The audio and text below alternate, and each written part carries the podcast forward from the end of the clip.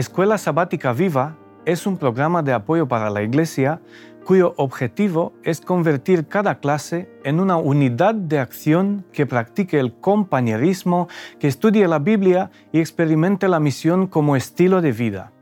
En la primera parte de compañerismo, dedica en tu clase 10 minutos a interesarte y conocer más a tus hermanos y hermanas, creando una red donde todos estéis cuidados y atendidos. Toma tiempo también para la oración, por vuestro reavivamiento espiritual y por nuestras familias e iglesia. Acompáñanos ahora en la segunda parte en el estudio de la Biblia y la lección de la escuela sabática.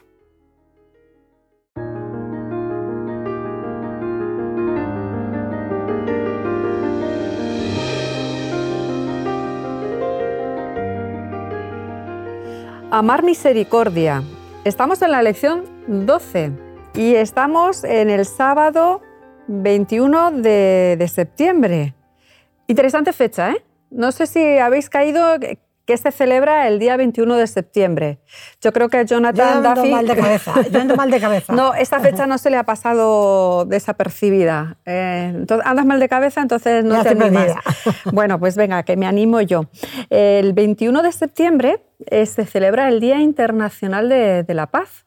Ya hace muchos años que, las Naciones Unidas realmente empezaron creo que por el año 1982 a fijarlo como fecha y ya creo que es en el año 2000, 2002, ahí a mí también la memoria ya me empieza a hacer sus bailes, cuando finalmente la Asamblea General de Naciones Unidas estableció y instauró ese día para que ese día nos acordemos e intentemos en la medida de lo posible que en los países en los que hay conflictos, en los países en los que se viven situaciones de enfrentamiento y de confrontación, cese la, cese, cese la violencia. Eh, me gustaría solamente así en un poquito mm, dar algunos datos para que tomemos conciencia de la situación y esto viéndolo un poco también con el tema que trabajamos la, semana pasada o que compartimos de la esperanza, los tiempos del fin, lo que estamos viviendo. Veamos un poco cuál es la situación de conflicto y lo que está pasando, cuántas personas están viendo afectadas, porque eh, hay una parte del mundo en la que a veces no tomamos conciencia de los conflictos o las situaciones de violencia que se viven en otra parte del mundo. La verdad es que eh, nosotros eh, decimos, gracias a Dios, que, estamos aquí y estamos cómodos, pero realmente tenemos otras personas en este planeta que no están tan cómodos ni viven. son hijos de Dios. efectivamente. Dios lo tiene que estar pasando muy mal. Sí, porque nos quiere a todos, a ellos y a nosotros. Pero imaginaros qué cifra ¿no? tenemos 68,5 millones de personas que se han visto desplazadas como resultado de, situaciones de conflicto, situaciones de violencia, situaciones de violación de derechos humanos. ¿Vale?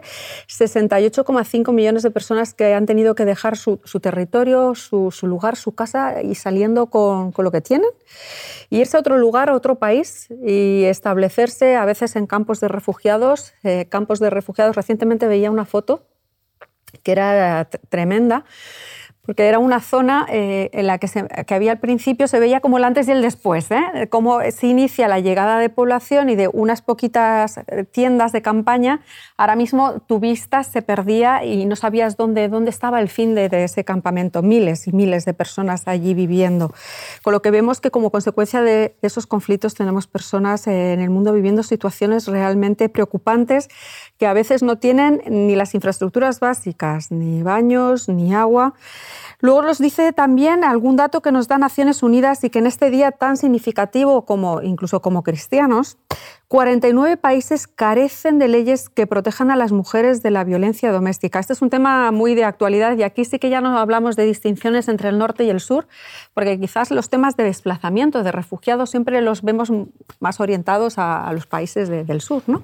No los vivimos tanto en los países del norte, ¿no? Pero el tema de la violencia sí que hay que tristemente nos iguala a todos y vemos violencia en, en muchas partes, violencia doméstica, doméstica específicamente, y en este caso vemos cómo hay falta de regulación y de legislación para proteger a mujeres que están sufriendo esta, esta violencia doméstica. Estoy, estoy viendo otro dato que tenemos, que es el que hay 10 millones de personas, que hay al menos 10 millones de personas apátridas. Es muy duro el, sentir que no eres parte de ningún sitio. Es decir, no es que no, no es una, es un orgullo ser de tu país, y aquí estamos personas de diferentes países, pero que no te quieren en ningún sitio. Es decir, que ningún país te defienda, por de alguna forma. Si tú eres apátrida, ¿a qué consulado vas? ¿Dónde, dónde reclamas tus derechos? Eres un estorbo en todos los sitios. Yo conocí a una persona que tuvo el riesgo de ser apátrida y me planteé lo que es ser apátrida es no es el ciudadano del mundo, que lo somos todos por derecho, sino quién soy, de dónde vengo, quién me protege,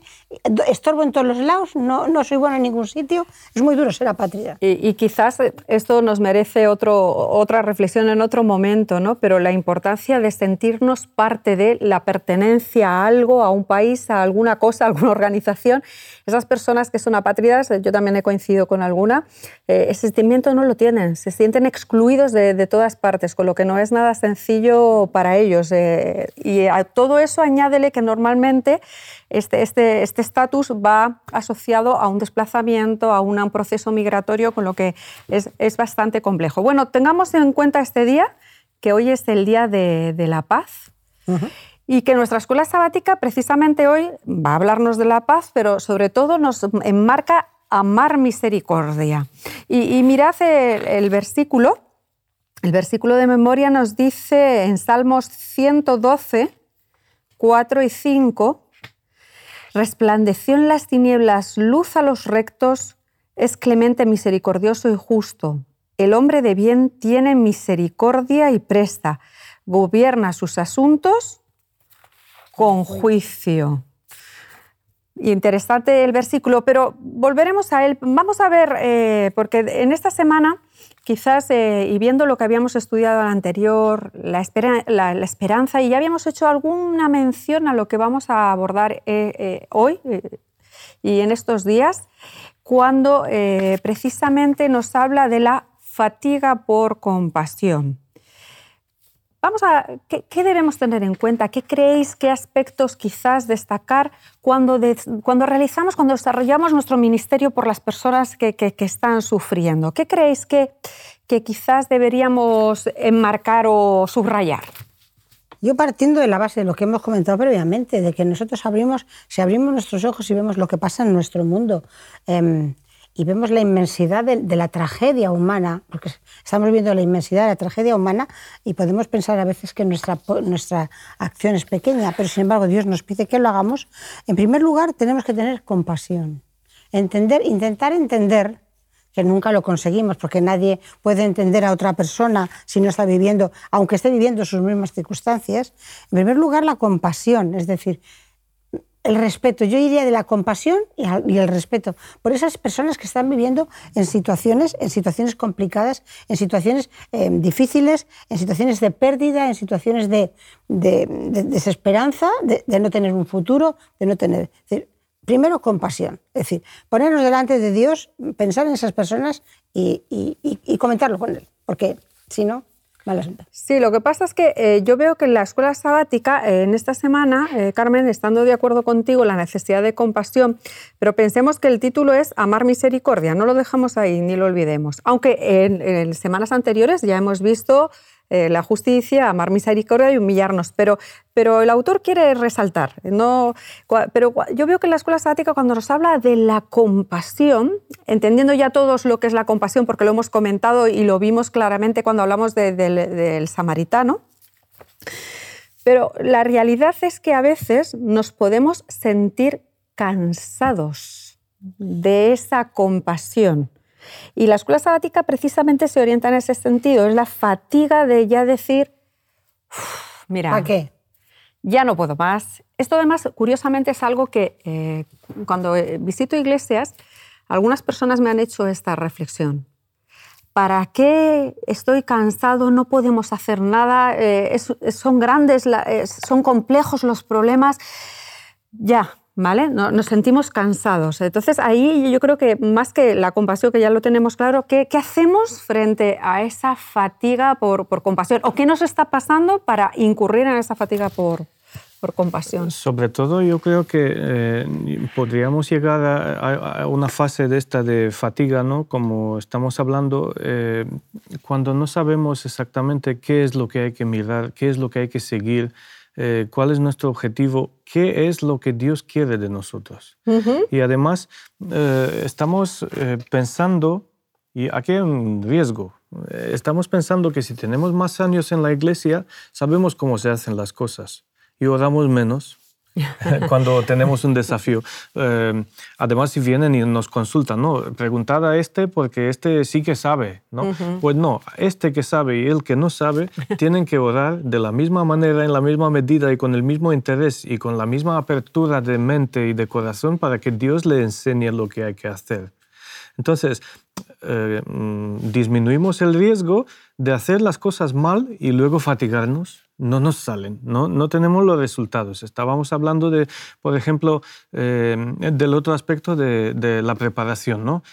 Pues ofrezcamos un consejo en un ámbito donde estamos preparados, no en un ámbito donde mm, a, ver si, a ver qué pasa si le digo esto ¿no? A, alguien que necesita, por ejemplo, un consejo, una orientación. Entonces, eh, simplemente estando atentos a estas cosas que igual nos olvidamos muchas veces, pero son muy importantes. Que, que nos consultemos con Dios en todo lo que estamos haciendo. Sí, eh, fíjate que eh, si, si, miramos la lección en concreto del lunes, nos habla de varias cuestiones y la oración está incluida no está puesta en primer lugar. Y con lo que tú estás diciendo, Bogdan, estoy pensando que quizás ahí deberíamos invertir el orden y poner la oración en primer lugar. Ya sabéis que el tema del orden a mí no me preocupa porque les veo igual de importantes. Sí, siempre tenemos esto. Y nosotras siempre insistimos en la prelación y la priorización. Vale. Entonces, tú los igualas a todos y los pones en el mismo nivel. Está bien, está bien. es, así, no sigo en esa cuestión. Sí, sí. Pero es que como en esa lección justamente destaca puntos en negrita, por eso quizás hubiese puesto primero la oración.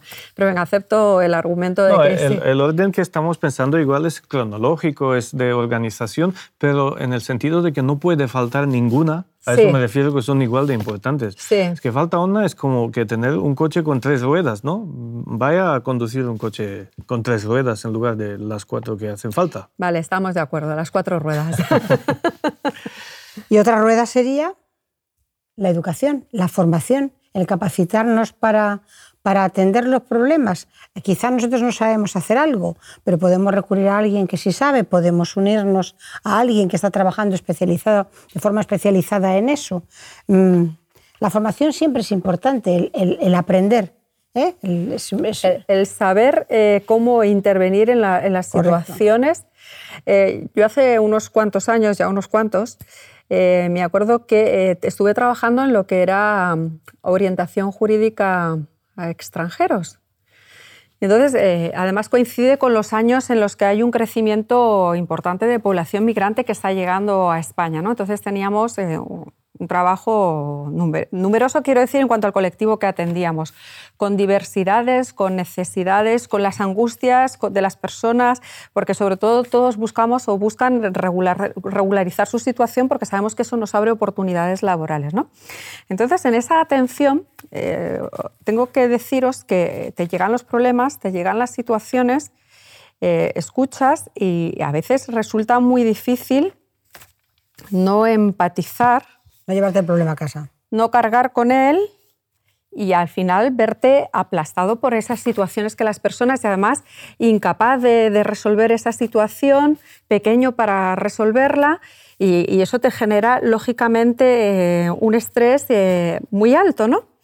Eh, los años, según tú vas adquiriendo experiencia, vas adquiriendo conocimiento, pues evidentemente te ayudan a poder separar, sin dejar de preocuparte de las personas, porque evidentemente te tienes que preocupar, tienes que atender a cada una como si fuese única y valiosa como nadie, pero te ayudan. Pero os aseguro que este aspecto que destaca la escuela sabática sí que lo considero importante, teniendo en cuenta mi propia experiencia de cuánto te vale la educación y el conocimiento para saber gestionar esas realidades y esos problemas que te llegan. ¿eh?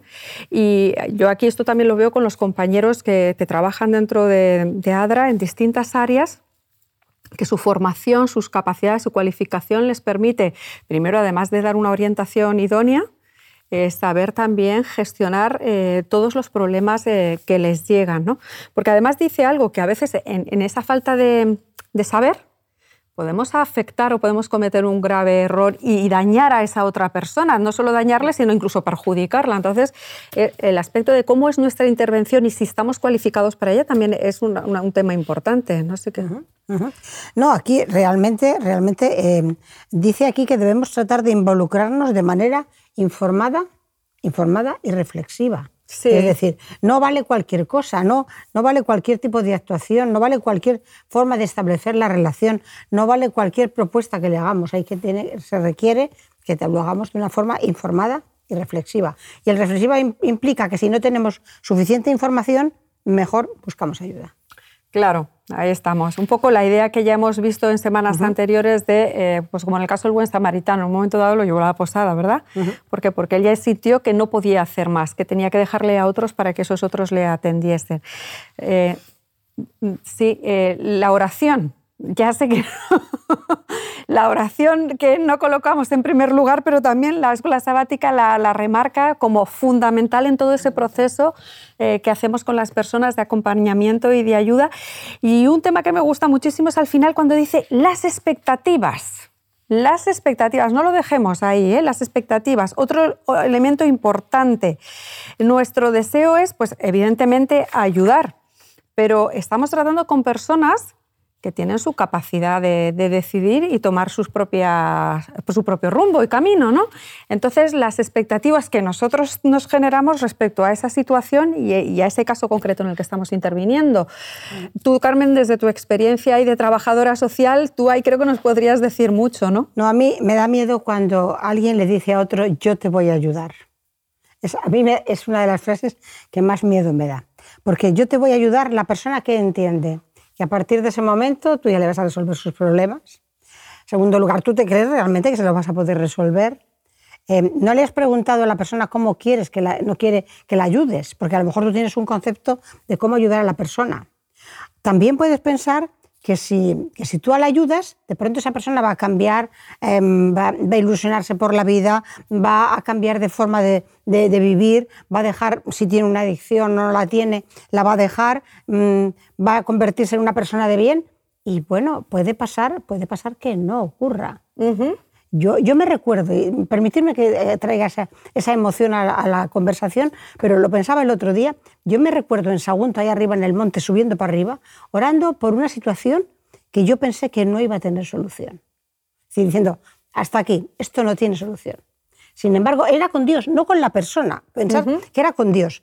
Eh, hace mucho tiempo que esa situación se resolvió y cada vez que yo vengo a Sagunto me acuerdo de eso ¿no? y me emociona al pensarlo. Pero realmente nosotros a la persona no le podemos decir. Nosotros ante Dios podemos pedirle, pero delante de la persona tenemos que procurar que se sienta ella, primero, que se sienta no, es que es la protagonista de su vida, es que es ella quien decide lo que quiere hacer, es que ella es quien decide por lo que quiere luchar, es, es, ella la que decide las fuerzas que tiene para hacerlo. Nosotros mm, ahí podemos, tenemos que ser muy cuidadosos al abrir expectativas.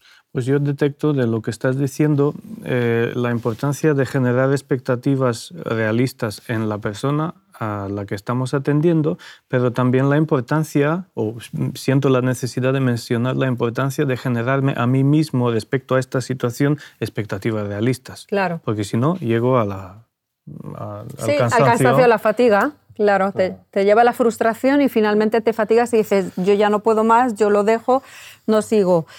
Eh, el tiempo avanza y me gustaría que dentro de esta lección, que hay otro tema y que además en parte sí que está vinculado con la idea de las expectativas, habéis visto que en un momento dado de la lección nos habla de levantar la voz por los que no tienen voz. Y si os parece, leemos Proverbios 31, 8 y 9. Vamos. Me encanta ese texto. Me encanta y lo uso muchas veces. Y muchos otros colectivos también lo utilizan porque, porque realmente es una forma de, justicia también. Sí. Levanta la voz por los que no tienen voz.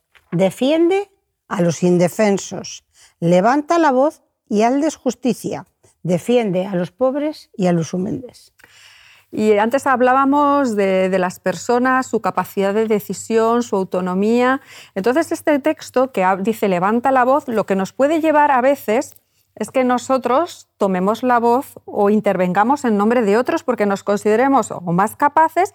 Entonces, no, sé cómo, cómo creéis que podemos... Eh, pues mira, antes de entrar en el texto, si me permitís contaros una pequeña anécdota que me pasó hace unos años en la iglesia, ¿no?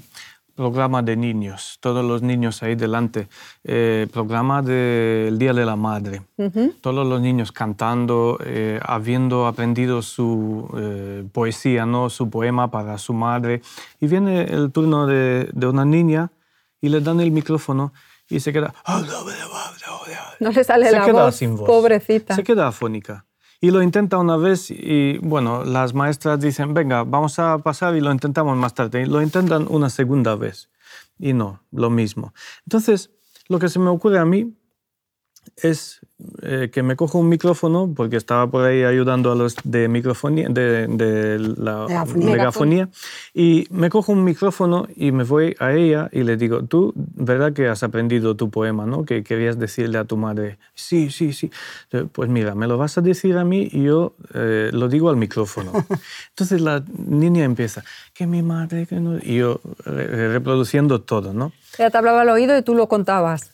Os confieso que ha sido una situación tan emocionante, no por mí, no lo digo por mí, sino porque me ha inspirado Dios a hacer esto, pero para esta madre y para esta niña y para lo que ha ocurrido después, que se ha ido y abrazado a su niña porque ha podido decir lo que había ella preparado para su madre y la frustración que le hubiese generado no poder decir lo que tenía preparado para su madre, eh, ha sido una situación eh, tremenda. Entonces, ahora, cuando dicen aquí una voz para los que no tienen voz, pues yo me acuerdo de esta historia y de la niña que realmente le facilitamos expresar lo que ella misma había preparado. Claro, es que aquí has dicho algo muy importante. A veces levantar la voz por los que tienen voz no es eh, dar nuestra voz o lo que hemos comentado en otras semanas de tener actitudes paternales protectoras y entonces como no se pueden expresar voy a expresarme yo por ellos. No, es generar los cauces, los caminos, los espacios para que esas personas puedan eh, expresar y es lo que tú hiciste.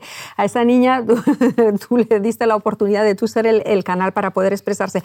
Y eso es importante cuando trabajamos con las personas, cuando trabajamos con los colectivos vulnerables y que sufren, darles espacios para que ellos puedan expresar lo que quieren y lo que desean y no nosotros ocupar esos espacios. ¿eh? Porque podemos decir lo que ellos no quieren decir. Efectivamente. Y, yo veo que cada vez más socialmente se están generando o se dan. Nosotros a través de nuestros propios proyectos lo hacemos, es decir, que las comunidades tengan la oportunidad de decir qué queremos o qué vamos a hacer. De hecho, cuando nosotros definimos el proyecto de intervención como ADRA en cualquier país, no es lo que nosotros queremos hacer en ese país, sino que esas personas les animamos a que ellas decidan qué es lo que necesitan en su comunidad. Y a veces no saben ni escribir, no pueden plasmarlo en escritura. Lo hacemos con dibujos, lo hacemos de formas diversas, porque nos encontramos con personas, primero el tema del lenguaje, segundo su, su, su, su formación, ¿no? Pero ellos sí que nos expresan lo que quieren, lo que necesitan, y nosotros lo único que hacemos es ser canales para intentar responder a esas necesidades. Pero, por ejemplo, no veas tú lo contentas que se quedan, por ejemplo, eh, unas mujeres en una comunidad que tú las reúnes y les eh, organizas en un foro que decide. Claro. Pues el valor que coge la mujer en, en esa sociedad y en aquel momento no tiene precio. Yo creo que es eso, levantar la voz por los que no tienen voz. En otras ocasiones es verdad que hay algunos que no se les da ni la oportunidad de ese espacio y quizás nosotros ahí tengamos algo que hacer. Pero si, si la opción existe, si podemos generar la oportunidad de ser simplemente meros cauces, eso es yo lo que creo que el versículo nos quiere decir en, esta semana, que creamos ese, ese, canal para que las personas que no tienen voz se, puedan expresar. Bueno, creo que, que, el tiempo se nos, se nos acaba, se nos ha ido rapidísimo. ¿Alguna idea que queramos destacar de esta lección? Ya que estamos llegando al final, eh, nos queda creo que, una que van a ser las conclusiones de las muchas cosas que hemos hablado. ¿Algo que queramos destacar de amar misericordia? ¿Una palabra? Pues yo, si me permitís, hemos hablado de trabajar por la paz. ¿Cómo puedes trabajar por la paz si, si tú no tienes paz en tu alma? Una cosa a tener en cuenta. Vale, gracias, Bogdan. Hay que seguir trabajando y estudiando. Y, esa paz, como dice el himno, es la paz que Cristo me ha dado, que del cielo ha bajado. Pues ojalá que, que esa paz pueda reinar en nuestras vidas y podamos transmitirla. Pues ese es nuestro deseo, amén. Gracias por, por, esta semana. Nos vemos la próxima ya para concluir y decir qué nos ha parecido este trimestre, que sin ninguna duda lo hemos disfrutado mucho. Adiós compañeros, hasta la próxima. En la tercera parte de la Escuela Sabática Viva, usa 10 minutos y analiza cómo podemos aplicar lo estudiado, de qué manera puedes compartir tu esperanza con las personas que te rodean. Animamos a cada unidad de acción a tener una experiencia más allá del sábado. Cread vuestro propio proyecto misionero. Programad en vuestras casas reuniones para orar y confraternizar. Buscad un tiempo en la semana o el sábado en la tarde. Gracias por acompañarnos hasta aquí y querer que tu escuela sabática sea un proyecto lleno de vida. Nos vemos la semana que viene.